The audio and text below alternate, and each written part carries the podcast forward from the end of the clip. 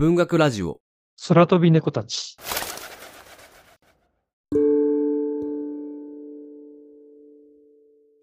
16歳の少年ビリーは、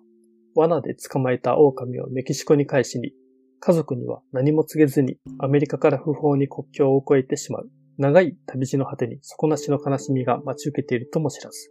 孤高の巨匠、コーマック・マッカーシーの美しく残酷な青春小説、越境をご紹介します。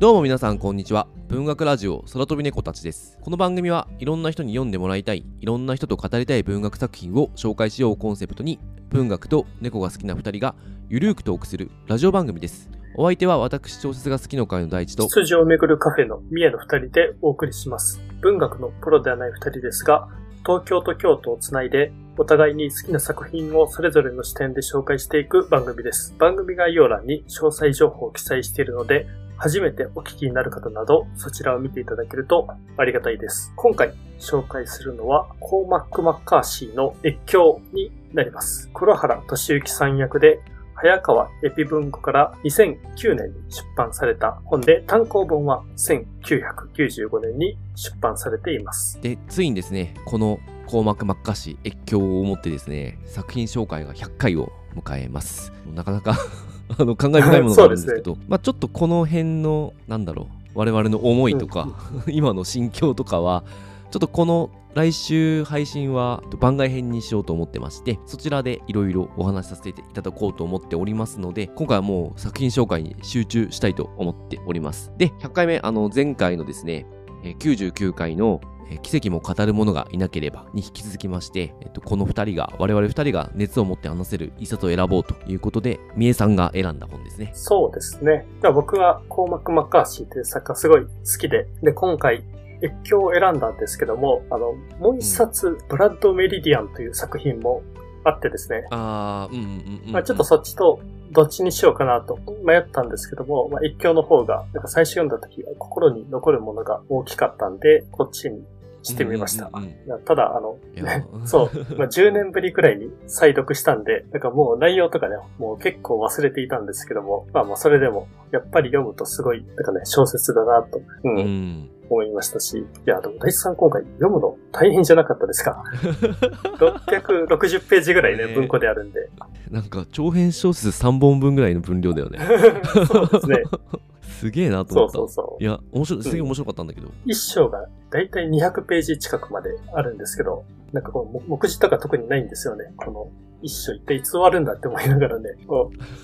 う 読んでいくことになるんですけど。まあ私は1週間ぐらいかけて読んだんですけど、結構この作品にはでもまあ心揺さぶられながら読んだんですごく楽しかったけどなかなか 読むのは大変だろうなとはちょっと思いながらそうですよね。取り組みましたけど、うん。これ最初読んだ時、これあの半年ぐらいかかってですね、あの、ね、どこでつまずいたか、あの、あんまり覚えてないんですけども、うんうんうんまあ、多分ね、一章だと思うんですけど、文章が結構濃くてですね、なんかそれがなかなか読んでいけなくて、なんか読もうとして読むの、読めなくて、また読もうとして読めなくてっていうのを何回も繰り返して、結局なんかで半年ぐらいかけて最初読んで、でもそれなのにすごい心に残るものがあったっていう。そうですね。初めて読んだ時はそんな感じでしたね。確かにこれちょっと半年ぐらいかけて読まないとちょっとちゃんと落ちてこない 半年ぐらいかけて読むとも半年だとう、やそう、そうですう、なんかもうね、その手前の流れとかね、全然覚えてないんで、あでもこれねすごい濃厚だからなんか、まあ、これから多分いろいろ話すけど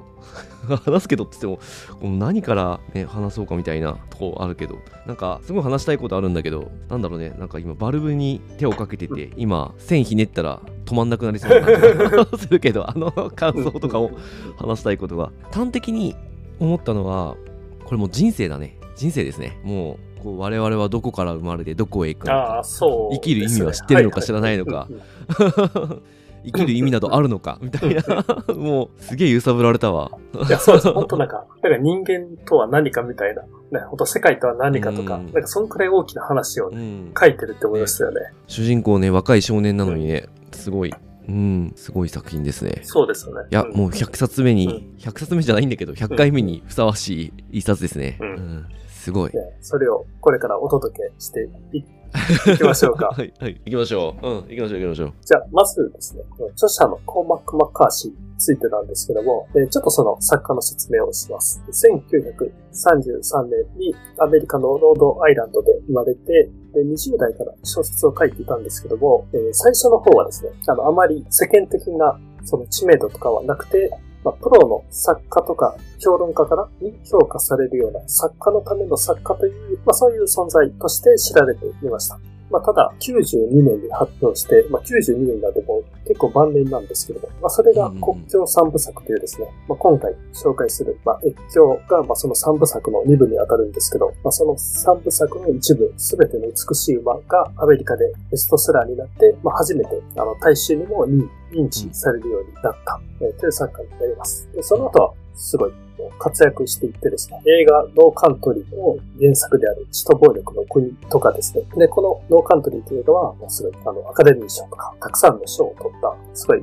ヒットした映画で、で、あと、ザ・ロードという作品ですね。うん、このザ・ロードっていうのは、あの、ラジオで、あの、過去にあの取り上げたことがある作品で、うん、まあ、そういったのですごい注目されて、売れるようにもなって、アメリカを代表する作家となって、まあ、今ではそのノーベル賞候補と言われています。このザ・ロード、私も、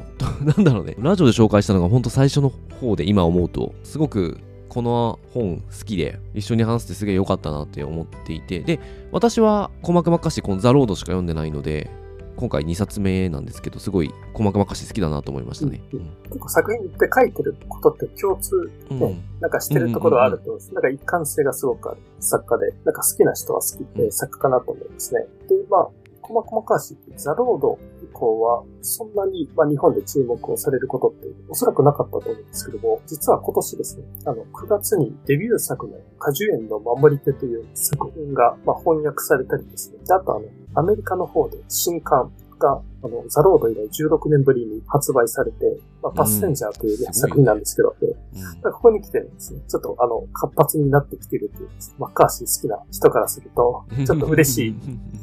今状況になって。いや、嬉しいよね、こういうのね。うん。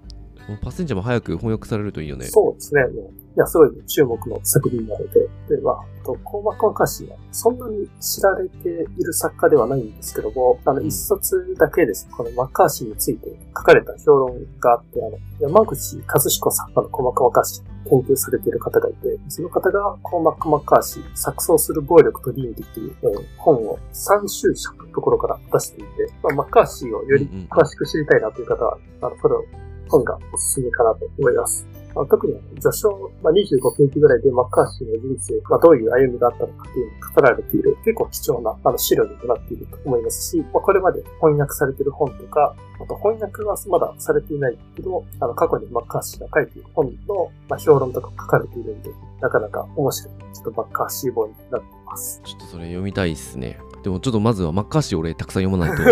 その話が入ってこないと思うからまだ2冊だからね。まあ、越境とザロードしかってないですけど、うん、国境三部作は人生の中で絶対読みたくなりましたね。そうですよね。みえさんはほぼ読んでるんですか？今翻訳されてるもの翻訳されてるものは、えー、全部読んでますね。わ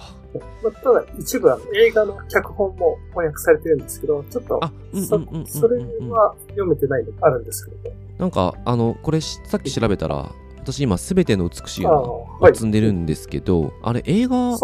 化されてて、映画の主演ペネロペ・クロスなんですね。それでもう超見たくなった。しかも2000年に撮られてるからだいぶ若いペネロペ・クロス。デビューしたてぐらいだよね、きっとね。2000年ってわかんないけど。うん。出て、出てき始めぐらいだよね。だからちょっとすごい痛くなりましたね。す、べ、ての美しい、まあ、映画でもう見たんですけども、結構ね、いい映画でしたね。うん。なかなか原作に、うんちょっと雰囲気がすごい近い。あ、なるほど。ちょっと原作読んだら見てみよう。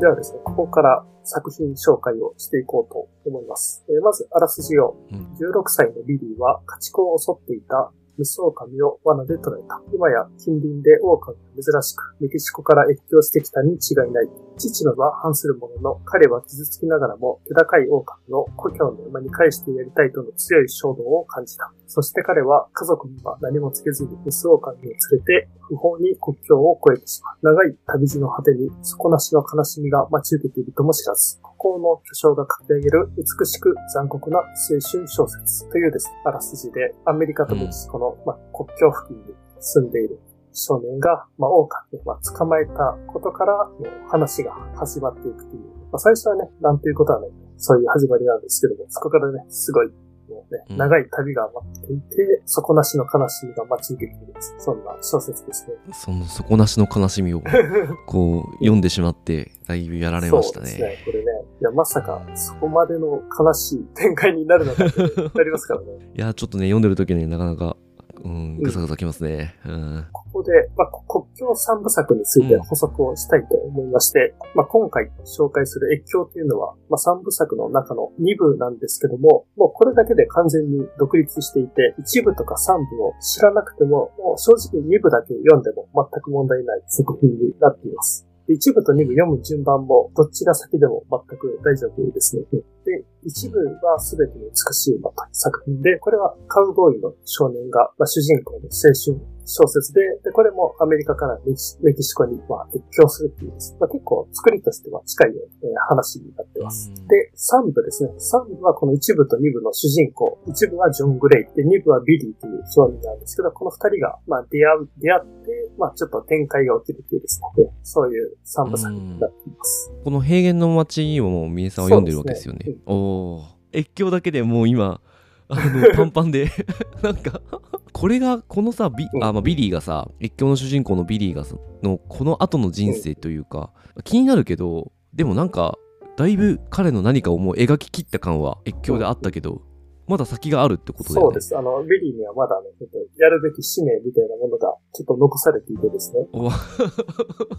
そう。まあ、それでも一部のジョン・グレイリーという主人公もそうなんですね。まあ、一部でも完結した作品ですごいいいいい作品なんですけども、うん、まあ、三部で、ね、あの、お互いそれぞれちゃんと役回りがある。まあ、なかなかすごい三部作ですね、うん、これはちょっとマジで一部と三部俺も読まないとな。この自分の人生が終わるまでには。うんいや、これはね、2部読んだなら読んだ方がいいですね。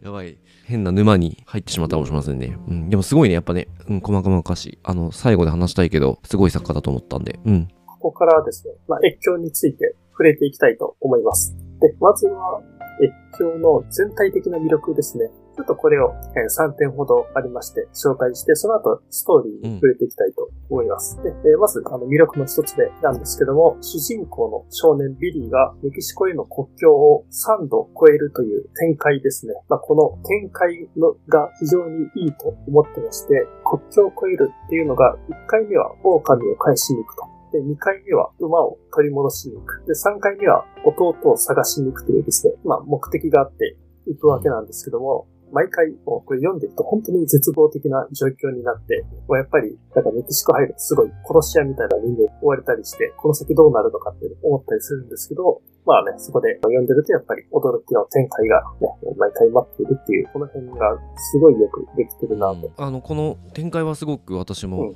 惹かれてしまったというか、読み始めて、ストーリーのところで話したいけど、やっぱすごい展開にはね、あのビビりましたね。うん、度肝抜かれましたね。この今、三重さんが言った狼を返しに、と馬を取り戻しに、弟を探しにっていう部分なんですけど、これもほんと3冊の小説になるぐらい展開も内容も濃厚で、描かれてることもすごくて、なんかもう、すごい、なんだろうね、なんこれをよくこの一冊の中に組み込んできたなっていう感じはするし、うん、一番最初に、ね、越境した狼を返しに行くのが大体200ページぐらいで終わったんですけど、これ読んだ時に、もうここで終わっても全然名作なんだけどみたいな。この後400ページもあんのみたいな、なんか、ちょっとこうよくわかんない感情になりましたね。なん、なん、だから多分ちょっと、すでに200ページで満足してしまったっていう、なんか3分の1で満足してしまったっていう状況に陥った不思議な感覚になったけど、でもやっぱその後読んでいくと、このビリーのね、人生がね、ビリーの人間がすごく描かれていくので。本当この、最初の狼の話だけでも、本当十分な読み応えがあるんですけど、まあまあ、でも面白いのが、このメキシコに渡るときに、この小説ではやっぱりこのメキシコっていうのはちょっと架空のメキシコっていう部分も含まれていると思ってまして、まあそれは解説とかでも書かれているんですけども、なんかそこに足を踏み入れたら、やっぱりアメリカとは違う世界ですね。もう人々の価値観とか倫理観とかは、やっぱりこの世界観がガラッと変わってしまうような、これはなんかね、ちょっとあの、一回だけでは逆にもったいないのかもしれないな。うん、やっぱりなんか人生で3回くらい行ったり来たりっていうのをなんか繰り返すっていう、まあそういう、なんていうのかな、ちょっとその試練のような、それがまあ持ち構えているっていう、これは主人公にとってはね、すごい大変なことなんですけど、挑んでる側からすると、まだ、まだ行くのかっていうですね、まあ、まあ、それがちょっとたまらない、まあそういうちょっと、で、これ私、あの、200ページぐらい、このちょっと、狼の下りが、まあ、終わるというか、あたりで解説を読んだんですけど、解説がですね、結構ちゃんとネタバレしていて、ちょっと、あえ、え、嘘みたいな、なんか、ことが書かれてしまっていてですね、まあ、我々もこの後ストーリーのことについて触れていくんで、内容を話さないと話さないので、ネタバレは結構するんですけど、ネタバレ怖い人っていうか、あの、されたくない人はですね、まあ、あんまり解説読まない方が、この本に関してはいいなと思ったのと、まあ、我々のストーリーの部分はちょっと確かに聞いちゃうと、あの、ネタバレになるかもしれないから、そこはちょっと聞かない方がいいかなってちょっと思っております。はい。一応アラートしとこうかなと思って。はい、うん。確かに、読んでる時とか、読もうと思ってる時に解説読んでしまうと、確かに、この驚きの展開を知ってしまうことになるんで。うん、まあでも、こからね、ちょっとラジオでストーリー触れていきますけど、まあ、読むのがまだまだ先だとか、読むかどうかわからないとか、いう状態だったら、まあまあ、ストーリー聞いてもそんなに影響ないと思います。うん、まあ、多分、ね、読み始めるともう、うん、ラジオで言ってたこととか、もう忘れてるんじゃないかなと。ただ途中で解説読むのはちょっとやめた方がいい。それは、ね、確かに、そうですね。俺はしくじったんです、今回。なるほど。作品の、えー、魅力の二つ目ですね。で、これちょっとさっきも話したところで、まあすごくこの世界観なんですけども、まあ厳しい決まり事だったり、残酷な現実が訪れたりするんですけども、少年の冒険物語であるんですけども、死とか暴力とか、というのが自然の摂理であるかのように非常に厳しい世界で生きているっていうですね。まあ、この世界観がやっぱりすごく魅力的だなと思っています。残酷な、ね、本当に現実って待ち構えてはいるんですけど、まあ、ただそこで出会う人々、まあ、それぞれ哲学を持っていて、で、この作中で、この少年のビリーを言い聞かせてくれたりするんですね。この世界とは何であるかとかですね。ねまあ、すごくね、なんとない厳しい世界ですけど、そこの哲学っていうところも素晴らしいという、まあ、そこも魅力かなと。うん。そうですよね。いや、ほんとこれは、すごくいいな。なんか、基本的にこう、まあ、メキシコの中なんですけど、メキシコで出会う、なんか老人とか、行き先々で出会う方々、メキシコで聞く話が、語りがですね、あすごい長いパートになっちゃったりする時もあるんですけど、そしてこのストーリーとは若干ちょっとこう離れるというか別パートだよなみたいなの多いんですけど、いやどれもなんかこのビリーの人生や未来を暗示するような話とか、あと、まあ、そもそもこの哲学ですよね。この人生哲学みたいな。なぜ人は生きているのかとか、もうすごいめちゃくちゃ良くて、なんかね、ここだけ読み返したい。あの、老人の話とか そうですね。うん。と出会う。そういう話を聞かせてくれる人たちって、なんか全部この主人公ビリーに対してすごく良くしてくれて、お腹空いてるところに、あの、ご飯出してくれたりするし、なんかちょっと一晩泊めてくれたりするしね。うん、そうですね。作中のね、なんかストーリーとはね、あまり関係ないかもしれないんですけど、ただ、なのに、すごく読ませるか話がところどころ入って、3つですね、作中の中で人物が、なんかそれぞれの、自分たちの物語を語るっていうか、うんうんうん、結構ね、まあそれが長かったりするんですけど、うん、まあ面白い。2部ぐらいかな ?2 部ぐらいだと思うんだけど、うん、プリマドンナ、うん、えっと、えっと、道で往生してる旅芸人みたいな方々の、あの女性がですね、さらっと言う、あのビリーに言うのが、ビリーがもうだいぶ長いこと探してるんですって言って、長い長い旅になるんでしょうね、多分。あんまり長く旅をしていると、最初の目的を失うものよって、さらっと言って、なんかすげえさらっといいこと言い出したと思って、あったりするし、うん。あと、もうほんとラスト付近なんだけどね、ちょっと助けてくれた一団かの、との会話。うん、そうそうそうそう。運んでいる人たち、うん、うん、ラストでね、ラスト付近でちょっとビリーに手を貸してくれる一団のリーダー格の男かな。まあちょっと男が、との会話の中で出てくるのが、えー、過去というものは、と男は言った。反対のことを主張するたちの間で繰り広げられる討論だと男は言った。記憶は弱いを重ねるうちに薄れる。我々の思い出の像が保存される倉庫などのない。夢に現れる愛する者たちは実は見知らぬ他人だ。目の前のものをありのままに見ることすら努力がいるのだ。我々は証拠を求めるが世界はそれを提供してはくれない。もうなんかすごい あの うわ真実だっていう心理心理を言ってるとこういうねなんかそれぞれのなんだろうな。ちょっとずつ違うんだけどでもこの全体でこうビリーに何か教えようとしている人生哲学。まあひいては多分コーマク・マッカッシーの哲学みたいなのが多分描かれていて、うん、だいぶ痺れましたね。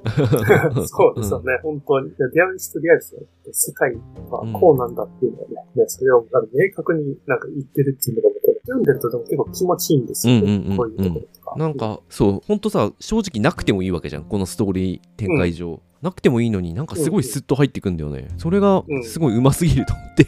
そうですよね。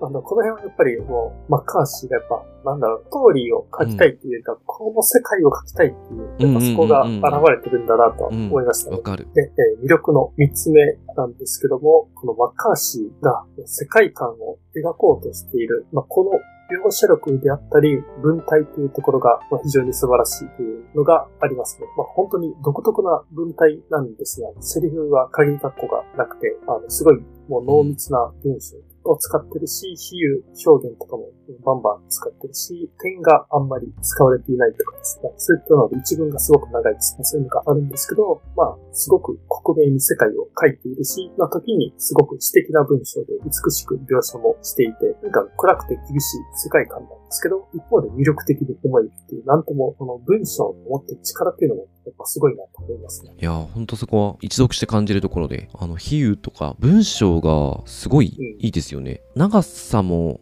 あるし、その言葉のチョイス、使い方もすごくうまいし、これはやっぱりこのコーマック・マッカーシーじゃないとできないだろうなっていう領域に達してる気がする。ちょっと冒頭言おうか迷ったんだけど、これ絶対にこれ日本人じゃ書けないっていうか、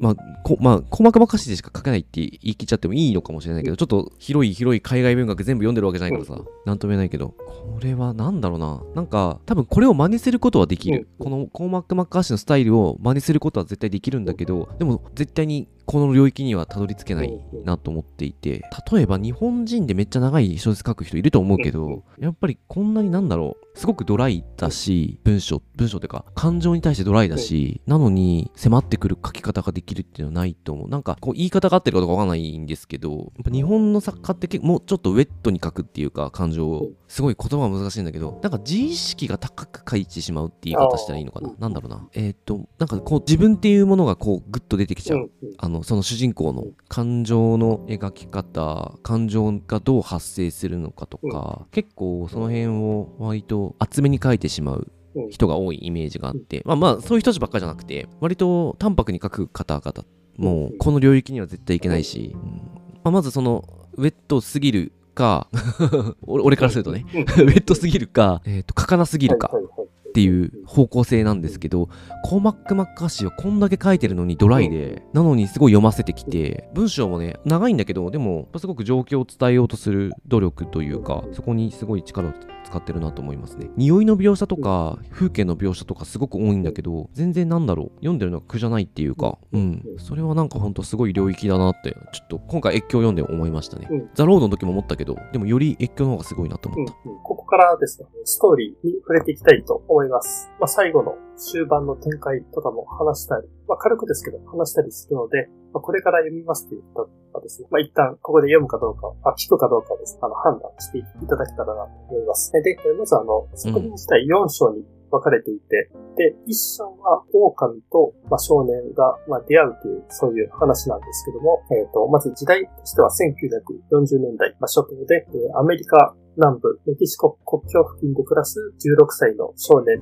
ビリーが主人公です。で、ビリーは弟のボイドと両親の4人で暮らしていて、まあ家であの馬であったりで、まあ何個か飼っていると、そういう生活をしています。で、ある時、ビリーたちが住んでいる家の近くで、あの、狼が現れて、牧場の牛が狙われるという被害がした。で、狼は、あの、罠をかけても頭がいいので、まあ、なかなか捕まえることができないんですけども、まあ、ビリーがしぶとく罠をかけ続けたりして、やがて狼を捕まえることに成功します。で、狼は、メス狼はビリー捕まえるんですけども、まあ、その時は一人で外に出ていて、でビリー一人で狼を捕まえて、あの、まあ、怪我はしていたんで、ちょっと家に連れて行こうかと思ったんですけども、が変わって、あの、ビリーは狼をメキシコの山に返そうと、そう思うようになります。で、この狼自体もともとはメキシコにいたんですけど、まあ、森林伐採とかが進んで、それが深刻になってきて、まあ、山から降りて、あの、国境を越えてきた。まあ、そういう狼でした。で、ビリーは、あの、家族に誰にも告げずに、狼をと一緒に、え家から持ち出したライフル、あと馬に乗って、えメキシコに不法侵入していきます。ね、えっ、ー、と、狼、メキシコの山に帰そうと思ってたんですけど、ただ、そのメキシコ入った後に、ビリーは警察に捕まってしまって、狼没収されてしまいます。で、狼なんですけども、大農園宿舎というですね、まあ、これもちょっと一つの村というと語弊があるかもしれないんですけども、あの、いろんな人たちが住んでいる、まあ、広場みたいなところに宿舎があって、そこで、あの、闘犬ですね、だから犬と決闘させられてしまいます。で、観衆がいる中で、ビリーは決闘場に入っていって、まあ、その狼を救い出そうとするんですけども、まあ、この狼はですね、もう犬一匹じゃなくて、もう本当何十匹と相手にさせられるっていう残虐なことが行われていて、ビリーを助けに行くんですけど、まあ、そこでこの大農園を経営する人の息子と話すことになって、まあ、ただ狼は返してもらえないとなります。で、ビリーはそこで一度あの引き払うんですけども、まあ、決闘が終わった後、あの改めて狼の元に行って、えー、そうするともう狼は、ね、死にかけの状態だったんですけども、えー、その狼は、まあ、自身の持っているライフルで撃ち殺して、で、その後、この、そのライフルと引き換えに狼の亡骸を手にして、で、まあ、そのメキシコで狼の墓標を作って、まあ、埋めるというですね、まあ、第一章が、そんな展開ですですね。いや、これ あの、読んだ時に、もう、あ、もうこの、これ200ページぐらいなんですけど、あの、私読んでても、すごいこの狼との関係が出来上がっていく感じ。神聖な狼と心を通わせてるんだか通わせないんだかみたいな描き方がずっとされてて、でも、狼は狼でやっぱビリーのことをこう、なんだろう、認識していて、えー、何かを許してるのか許してないのかみたいな空気があって、明らかにこの他の人間とは違う対応は取ってくれてはいるので、ここになんだろうな、絆というか、関係が生まれつつあるなっていうところで、まあ、捕まっちゃうんですけど、で、ね、最後、狼死んでしまって、えまあ、埋葬するというところという切ないシーンで終わるんですけど、私はもう最初読んでる時に、これ、この話ずっと狼とこのビリーがこうずっと関係を築きながら、この600ページ駆け抜けていくんだろうなと思っていたら、はい、200, 200ページで狼退場かみたいな、なんか、予想しすぎてしまった部分があって、ちょっと裏切られたかなって。でも、これ、狼のさ、視点でちょっと描かれるじゃん、最初。ビリーの視点と狼の視点が、ちょっと狼パートみたいなのがちょっと入ったりするじゃん。だからなんかもうちょっとこう、狼、なんだろう、主役級になっていくのかなと思ったら、あ、ここでか、みたいな。表紙も狼でさ、あの文庫は、うん、騙されたな。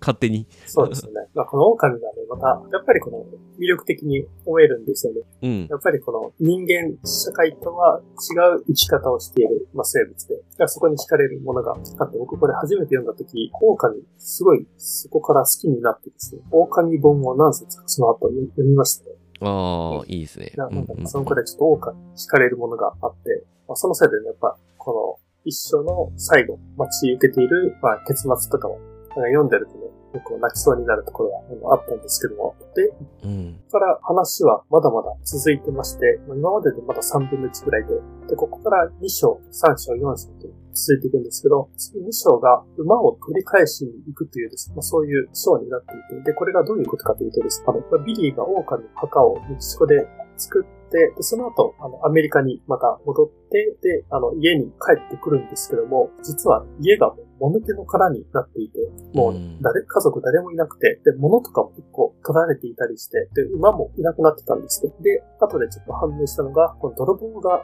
入っていて、このビリーがメキシコに行ってる間、で、両親が殺されてしまって、で、飼っていた馬も盗まれたっていうのがわかります。で、えっ、ー、と、弟のボイドだけが無事であって、で、ビリーがその、ボイドが、あの、今いるところにちょっと迎えに行って、で、あの、二人で、あの、またメキシコに渡って、あの、馬を取り返しに行こうというですね、えー、そういう展開ですね。で、その、その道中で、途中であの、一人の少女と出会って、あの、最終的にはこの三人で、あの、まあ、馬の手がかりが、あの、あるかもしれないっていうですね、まあ、いろいろな聞き込みをして、手がかりがあるかもしれない、まあ、大農園に向かうと。まあ、それが一章です。で、まあ、ここもですね、ビリー、メキシコに行ってる間に家族、あの両親殺されていって、まあ、すごい展開だったんですけど、うん。でで、次3種とはですね、えー今度は弟との別れという、まあそういう内容なんですけども、まあこれもどういうことかというと、えービリーたちは、まあ大農園に行ったのをきっかけに、盗まれた馬のうちの、まあ3頭あの見つけることができました。で、馬も取り返すことには成功したんですけど、まあやっぱりたびたび追っ手が現れて、まあそのね、中で弟のボイドが銃で撃たれてしまいます。で、重傷を負ったボイドが通りがかった農園の人たちにかくまってもらう。で、ビリーも一人で逃げる羽目になります。で、うんまあ、その後ですね、あの、ビリーは、その、まあ、街にボイドが生きていたんで、まあ、ボイドとまた再会することにはできたんですけども、まあ、ただですね、このボイドが、あの、突然姿を消してしまうというですね、ビリーには内緒で、そういう展開が訪れる3章があります。で、まあ、一気にちょっと話進めて、最終章ですね、あの、弟を探しに行くという章で、でこれあの、次の年なんですけども、えビリーが17歳になって、で、なんかアメリカでもあの戦争が始まったと言われていて、でビリーはもう、その時はもう自分の死に場所をちょっと探していたっていうこともあって、軍隊に入ろうとするんですけども、ちょっとあの心臓の問題で、あの軍隊に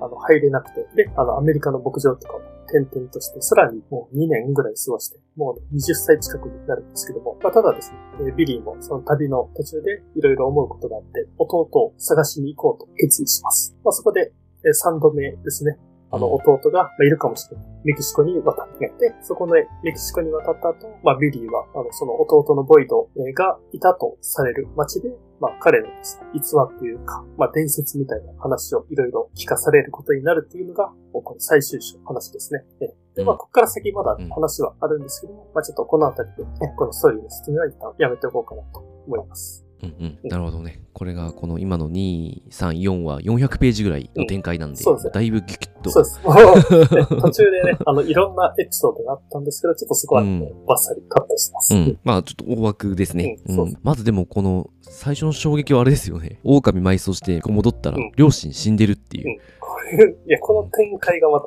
とんでもないですよね。うん。で、あと、まあ、弟、弟とね、その後行って、まあ、ちょっと少女と出会いながら旅を続けて、まあ、割と二人はね、頭とか勘とか使いながらね、この馬をなんとか 見つけてね、自分たちがこの、両親が、ビリーがメキシコに乗ってった馬を除くと、あ合わせると7頭飼っていたんだよね。のうち、あの、まあ、6頭がもう、あの、持ってかれちゃったんで、その6頭を探すっていう旅が、これもう絶対見つかんねえだろうと俺思ったけど。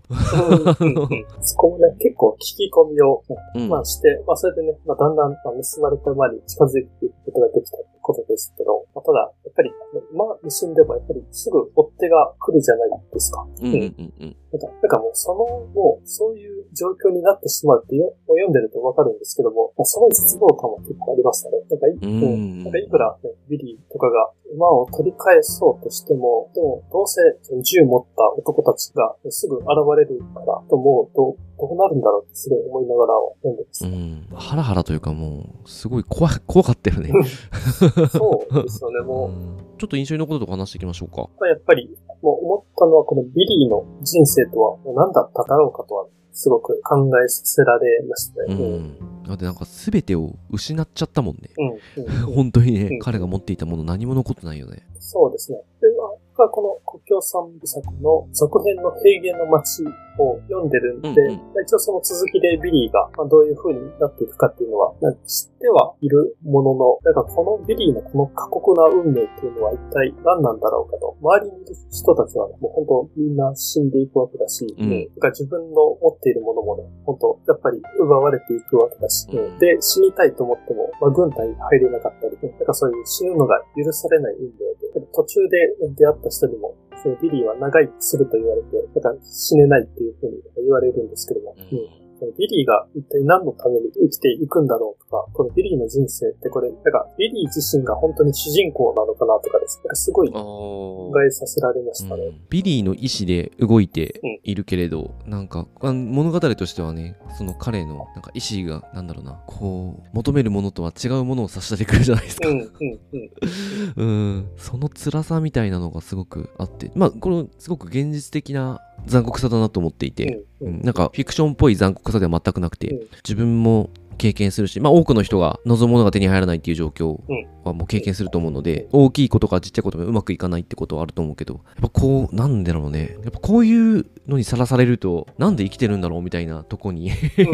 行っちゃう感じはするけど。ああ、そうですよね。この、ね、ちょっと、さっき話したあの、山口和彦さんのこのコーマック・マッカーシー、錯綜する暴力と倫理の中で、このビリーについて触れられていてですね、まあ、そこではこのビリーの人生というのは一生の狼の話ですね。なんかもう、あそこで、あビリーの人生というのはもう終わっているというふうに書かれてで、その後は、なんか、ビリーの人生というよりかは、大きく動いている物語を、なんか見届ける役というか、なんか自分の望んだ通りにはならないというかですね。なるほど。狼を埋葬した時に、ビリーの人生も終わってしまったわけですね。うん、そう、そうですね。ああ、うん、まあでもな。このビリー、主人公なんですけど、確かに一章では本当主人公だと思うんですけども、うん、作品全体通した時に、なんか本当の中心ではあるんですけど、この世界の主人公ではないっていうかですね。うんこの世界の中ではビリーも他の人物たちも皆一律で、やっぱりね、なんか誰かだけが特別な人生を歩んでるとかそういうわけでもないんだな。うんうんうん。まあ明らかにこのビリーのこの旅を通して描こうとしているものは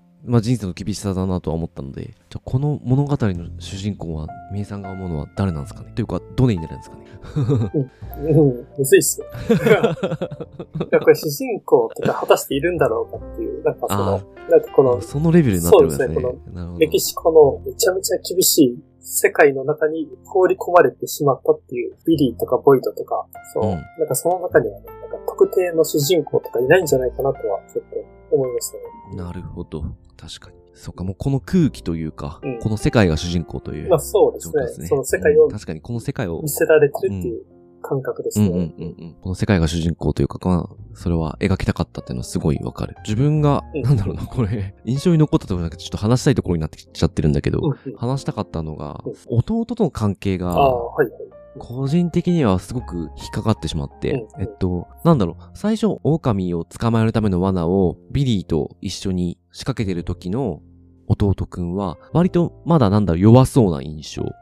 まだ、あのー、いわゆる本当に小さな弟っていうイメージがあったんですけど、で、まあ、なんとか両親殺されちゃったけれども、彼だけなんとか生き延びることができ、また兄と一緒にこうメキシコに行くとき。で、このメキシコに行くときも、ほぼお互い言わないじゃないですか。メキシコに行こうみたいなこと一言も言わずに、あの、お互いがメキシコに、あの、馬を探しに行くってことは、まあ、メキシコじゃないかもしれないけど、とにかく馬を、親の馬を探しに行くってことはなんか決めていて、で、あの、兄ちゃんを待っていたんだっていうだけで、もうささっと行って、で、まあ、あのちょっとね、恩人にひどいことをしてしまって、弟の面倒を見てくれた家からお金とライフルを持ち出して、まあ、盗みでビリーが旅に出るんですけど、それに対してちょっとどうなんだろうと思っていて、あの、恩人にそんなことするのは、みたいな。だからちょっとまだこの辺ではちょっと弱さが滲んでるんだけど、弱さというか、人の良さみたいのが滲んでるんだけど、途中からそういうのがなくなってくるし、なんか、どこでスイッチしたんだろうっていうのと、あと、なぜ兄に何も言わずに、兄の元を去ってしまったのか、急に。ここはすごく自分は疑問に残るし、これ明らかにね、あれなんだよね、このビリー側から見えてない、あの、ボイド、弟ボイドの人生ってのがあって、それはこの越境の中では描かれないので、彼の思いとかは。そうですよ。それもすごく人生だなと思って、やっぱり我々は、あの、一緒に過ごしてる人のことを全て知ることはできないし、みたいな、とこにも通じてくるなと思って読んでたんですけど。まあ確かに、特に弟とね、少女の関係とかは、そうです。あの、そう、さっき言った通り、こういうのを、あの、普通の作家が普通に描こうとしたら、この弟の感情とか全部描いちゃうんですよね。うん、うん、割と、うん。だそこを描かないってのもね、すごく痺れたし、俺は。うん、なんかもう。うん、いや、確かに。やっぱ徹底してるなと思った。うん。ただ、やっぱ、あの、やっぱどうしても考えてしまう、弟のことは。うん。うん、うまいなと思って、答え出ないし。絶対。まあ、あの、考えてみると、一番最初、家の近くであの、うん、ビリーがインディアンに食料を与えるシーンがあるんですけども、あ、うんうんうん、だからそこからでも結構、ビリーと弟の間では結構ね、あの、溝はあったなっていうのはあるんですよ。うんうんうん、あの、ビリーはインディアンに食料を与えるんですけど、弟はなんでそんなことをするんだとか、そんなする必要ないんじゃないか。インディアンは無視しようっていう考えなんですけど、ただビリーは何かインディアンに惹かれるというか、インディアンのいる方に足を踏み入れてしまうっていうところがあって、そもそもそこで生きてる世界は違うのかなっていうか、後々振り返ると最初の最初から同じだけど、住んでる世界が違ったのかもしれない。あそこは私もすごく印象に残ってる。結構この二人の兄弟違うんだなってのがそ、そこではすでにもう描かれていたので、うん。うん、この二人の溝ってのは、まあ、あの、旅の途中もたびたび描かれるので、うんうん、まあ、ビリーとボイドにとっては、弟ボイドでも、この二人だけの兄弟うんうん。しかいないっていうのは間違いないんですけど、うんなんかそこがね、そうですね。なんかこれね、あの、仲が悪いとかそういうわけじゃないんですけど、うんうんうんうんなんかもう本当、なんか生きてる世界が違って見えてるんだろうなっていうのは、うん。がでも感じるっていうことですよね。で、この作品の中でもビリーはどんどん成長していくと思うんですけど、うん強くなっていくと思うんですけど、同じように弟もどんどん強くなっていってるんだなっていうのもあって、うんで、そこはなんか明確に描かれないっていうか、その流れっていうのはあまり描かれなかったので、自分は結構、その見えない部分っていうのは結構惹かれましたね。うん。あとは、やっぱり、このビリーと狼の関係ですね。うん。うん。まあ、なぜね、ビリーは狼を捕まえた時に、まあ、メキシコに返しに行こうという、まあ、そんなね、危険なことをしようって思ったのか。でこれって作中では、あの、理由って書かれてないんですよね。このうん明確な。だからビリーのね、その、そこの心境の変化とかも特には書かれていなくて、ちょっと推測することしかできないんですけども。うん。大変だもんね。だってまず狼をさ、なんだろう、生かして連れてくってことが結構大変だもんね。そうですね。あのうんうん。怖いしね。まあ、首結んで噛まれないようにしてとか、水あげるときも、ほんと気をつけながら水あげたりとかね。うん。なんでだろうって、うん、思うときに、やっぱり、このビリーにとってのアイデンティティみたいなものが、もう狼だったんじゃないかなとはうん思ってですね。やっぱりその自分の、にとっての必要なもの、大事なものが狼の中にあるというか、うんなんかそのくらいのものがないとね、なんかこんな、なんか家族に内緒で黙って、いきなりメキシコに行ってしまうっていう、そういう衝動には駆られうん。ないんだろうなとは思いますし。まあでも、アイデンティティというか、まあ、ビリーにとってはもう、自分の中で絶対的なものの一つではあったな、とは、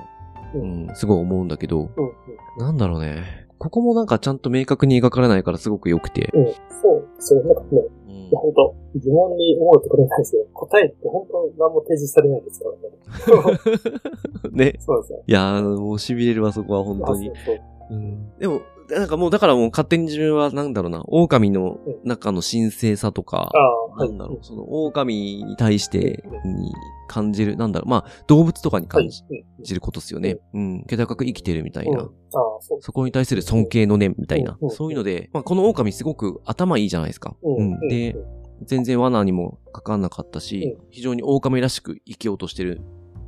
生命というか、ううんん、だなと思ったんで、それに対してこう、なんだろうな、尊敬の念を持って大切にしたいとか、うん。何かを全うさせてあげたいみたいなうん。気持ちっていうのは、芽生えるのかなとはちょっと思ってましたね。ただ、やっぱそれがね、あの、このビリーが他のものを捨ててでも、うん。そこに捧げるっていうのは、やっぱりどうしても何かすごく彼の中の強い欲求っていうのが結びついてはいるんだろうなとうん。思うぐらいで、なかなかちょっとそこをこう、なんだろう、推測も読解もできないんですけど。そう ですね。で今言われてたことって、やっぱりでも近いからです。ここでたびたびですけど、うんマッカーシーの、ね、あの、錯綜するうん。暴力と倫理という、ああ、うんうんうん。ちょっと評論本で書かれていたのが、まあ、出てくるこのメスオオカミというのは、まあ、人間の文明側の欲望の鏡となっている。うん。あの、ビリーが狼にこの魅せられる理由っていうのが、なんかあの、ビリーが狼たちに魅せられてるのは、彼らが世界を直に獲得していると感じるからだ。ビリーは狼たちのこの能力に習おう。世界を直に獲得する力。すなわち、文化的基盤によって媒介されず、いかなる物語枠も必要としない経験を得る力に習おうとするのだとあって、ん文明じゃなくて本当にこの自然ですよね。うん。なんか自然そのものが、つまり狼である、外の世界で生きてるという。で、狼はそれを、ね、世界を直に感じることができる。こういう物語とか必要なくて。ああ、なるほど。そうで、文化的な基盤とかもなくても、世界と直接、なんかね、直に触れ合えるっていうか、ね、なんかそこにビリー側も、うんやっぱ憧れるというか、そっち側に行きたいと願う。ちょっとね、評論とか読んでも、やっぱりビリーが狼に魅了されるのって、うん、なんかわかるなってすごい思いました。うんうんうん。いや、ほんとすごいですよね、ここね。なんでしょうね。確かにこの自然と世界と直に繋がってる感じっていうのは確かに感じますね。ビリーはそうしたかったんでしょうね、きっとね。うん、うん、うん。まあ、これね、ちょっとあくまで読み方の一つということでは。ありますけどうんうんうん評論とはいえ。ううんん。まあ、あと、この小説の中ですごい、まあ、特徴的なのが、まあ、ビリーが出会う人物たちが自分たちの物語を語ったりするんですね。まあ、そこにこの世界は何であるかっていう哲学が語られていまして、で、まあ、中でね、その、えっ、と、3つほど、あの、すごい長いエピソードっていうのが途中途中挟まれているんですけども、まあ、僕はすごいその中でも2番目に出てきた人ですね。両目を失った老人の話とか、ああ、うん。うんあの、結構うん印象に残りましたね。まあ、その老人というのは、あの、まあ、戦争を体験し経験して、ちょっと捕虜となった時に、まあ、革命側の人間だったんですけども、その、うん、まあ、捕まえられた相手の、まあ、大佐の人かな、に両目をキスするように吸われて、目を失うっていうですね、すごいちょっと印象的な描写があって、まあ、その目を失ったことで、ただ、そこからその老人の新しいまた違う世界が始まっていくっていうですね、うん、まあ、これもすごい話ではあったんですけども。うん、老人の話全体的にすごくいいんで、うん、本当そこだけ私何度か読み返したいなと思っちゃうぐらい、うん、多分この後も感じる分なんですけど、ちょっとなんか、あそこだけちょっと怖いっすよね。なんか、そうですね。うん、うん。マジックリアリズム感がちょっと出るけど、あそこだけ。で、同時はまあ、その、目が見えなくなって、まあその暗黒の中で生きることになって、まあそこからね、まあそこから逆に感じる世界っていうのを語っていって、で結構ね、その、まあ話の中で一番最後の最後には、結局のところ全てが塵だっていうふうに老人がビルに言うんですけども、世界は塵だってどういうことだって思ったりするんですけど、ただ読んでいくとそこにすごくなんかね、その説得されるものがあって、まあ印象的だったっありましたね。じゃあ、最後ですね、いつも通りテーマトークを挟んでいきたいと思ってるんですけど、今回はですね、この越境という作品の世界観に惹かれるかどうかというところで話してみたいと思います。これは、個人的には惹かれますね。ですよね。で、自分がじゃあその世界で生きたいかって言われると、多分ね、その世界に入り込んだ瞬間も殺されてしまいそうだなと思ってですね。なんか、旗から見る分には、ね、憧れるものはあるんですけども、じゃあそこに足踏み入れたいかって言われると、そこまで、まだ自分は、この世界とか自然とかに対して向き合う、まだ覚悟とか、そういうのはない、ないんだろうなっていうのは、うんなんか思わされましたね。私も同じですね。この世界に惹かれるけど、この作品が描くメキシコに行った瞬間、俺死ぬなっていう。そうそうあの、なんか、今の人間的な優しさとかね、そういうのを出した瞬間、やっぱりね、人って死んでしまうんで、うんまあ、この、マッカーシーの世界では、強いものが生き残って弱いものは死ぬと。で弱いものっていうのは、その、本当 あの、優しさとか弱さとかね、その見せた瞬間、弱いっていう立場になってしまうから。結構その辺しっかり描かれてるから、うん、あの、容易に想像ができてしまう。ね、でもやっぱこの世界観に惹かれてしまうってのはやっぱビリーが狼に惹かれるのと同じ気持ちなんでしょうね、きっと。うん。ああ、うん、そうです。うん、読者を引きつけてしまうんでしょうね。そうですね。人間の本能的なところとか、現れてる作品かもしれないなって思いました、ね。うん、なんかその人の今、言語しているものとかも、なんか後付けで人間に備わったものだと思うんですけども、まあ、もしかすると想像力さえそうかもしれないですけど、うん、でもマッカーシーが描こうとすると、そういうなんか想像力とか言語とか、なんかそういうのも取っ払って、世界そのものと繋がれるような、うん、うん、うん、うん。そういうなんか小説で表現しようとしてるのがなんかすごいなと。うん、確かに。なんだろう映像とかでまあなんだろうね。何で表現するのが一番いいのかわかんないけど、うん、そのザ・ロードの時も思ったけど、この、なんだろう、残酷なまでの 残酷なっていうか、はいなんか都合よく誰かが助かったりするわけではないし、うん、まあ、こういう世界に生きてたら、まあそういうことが起きるよね、みたいなことがちゃんと起きるし、うん、なんかそこはすごい、すごいなって本当思いますね。うん、そうですね。こういうマカーシが書くような世界観っていうのが、この今の現実に起こり得るのかどうかってすごい気になりますね。これがもうすでにフィクションであるのか、それとも人間も今は文化的な生活してますけど、どこかで、ね、一周回って、このマッカーシーの描くような世界っていうのがスタンダードになっていくことが、そ、そんな未来があるのかとかですね。うん。いや、もうそれを考えると、ザ・ロードの世界を。あ、ほんまですね。あの、うん、思い出してしまうけど、あの、ちょっと近未来というかね。もう世界がね、滅びようとしている時とか、うん、あ、そうだね。そうですね。そういう時こそ本当の本能の世界になるかもしれないですね。うん。結局最後、やっぱりこの小説は、やっぱこの、なんだろう、うん、ビリーがこう持つことができた強さというか、なんだろうね、なんとか生き抜くことができたこと、そういうのになんか憧れるのかな、うん、あの、確かにそうですね。なんかそういう世界に憧れるビリーに憧れるっていうのは。うん、うん、うん。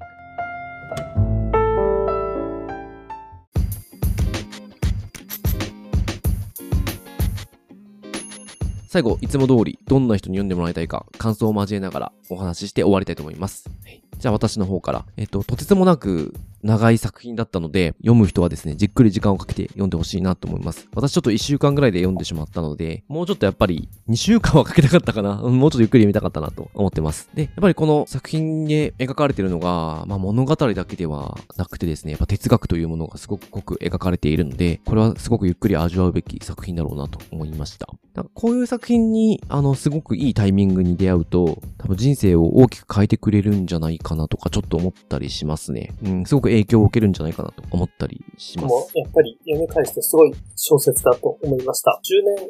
前にあの読んだ時のインパクトっていうのが、まあ、その後もずっと残っていて、まあ、それがやっぱりあの読み直した時もあの感じました。すごい、まあ、残酷で厳しい世界が描かれてるんですけど、ただ美しくもあるっていうですね、まあ、この美しさがすごくいいなとやっぱり思ってます。で、あの読むの大変なんですけど、まあ、マッカーシーの世界世界観にはまったら、自分の世界観も影響を受けるかもしれないなと、あの思うくらい、あの引きの強い作家ではあるので、もしですね、あの惹かれるところがあれば、このマッカーシーの作品、あの読んでみてほしいなと思っています。うん、どうでした？あの、名さん、今回チョイスして、最後。なんか、すごい、なんか、うん、いや、なんか最後やっぱり名作なんで、やっぱ良かったですね。この、なんか読んで改めて、この話せるっていうのが、すごい楽しかったですし、うん。だから、あと、もう、10年前に読んだんで、記憶もだいぶあやふやだったんですけど、うん。やっぱ今読むと、やっぱ全然受け止め方が当時と違ったなとは感じてますんで、読み直すのは大事だなと思いましたね。うん。この作品ちょっとね、自分が置かれてる環境でだいぶ見え方変わってくるかもしれないしね。うん、これがもっと現実とかね、ちょっとどうでもよくなってくる。そういうタイプの小説ですね、ほんと。すげえわかる。うん。もう現実の、なんだろうな、この、ちょっとした悩みとか、些細なことが、この世界観と、この世界観を前にすると、どうでもよくなる、ね。そうですね。まあ、そういう意味でやっぱ、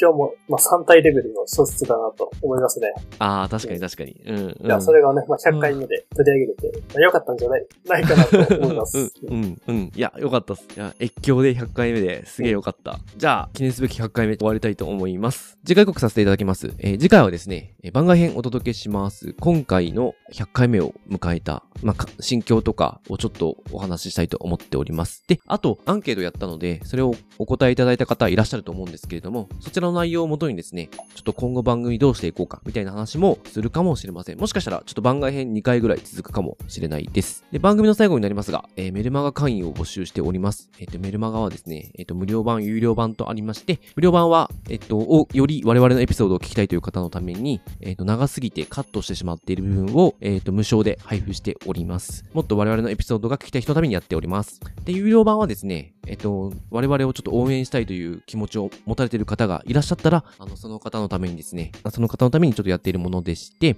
えっ、と、ちょっと500円の会費をいただいていて、毎週毎週ですね、えー、我々の編集後期というものをテキストベースでお届けしております。詳しいことは番番組概要欄に記載しておりますので、そちらご確認ください。え番組の感想やリクエスト、またこのラジオを聞いて紹介された本を読みました、え、読み返しましたなどございましたら、ハッシュタグ空飛び猫たちをつけて教えていただけると嬉しいです。Twitter やインスタの、え、DM や投稿などでお待ちしております。え、メッセージフォームを番組情報欄に載せておりますので、え直接そちらからいただいても大丈夫です。積極的に拡散共有してあげると助かります。それではまた来週。ありがとうございました。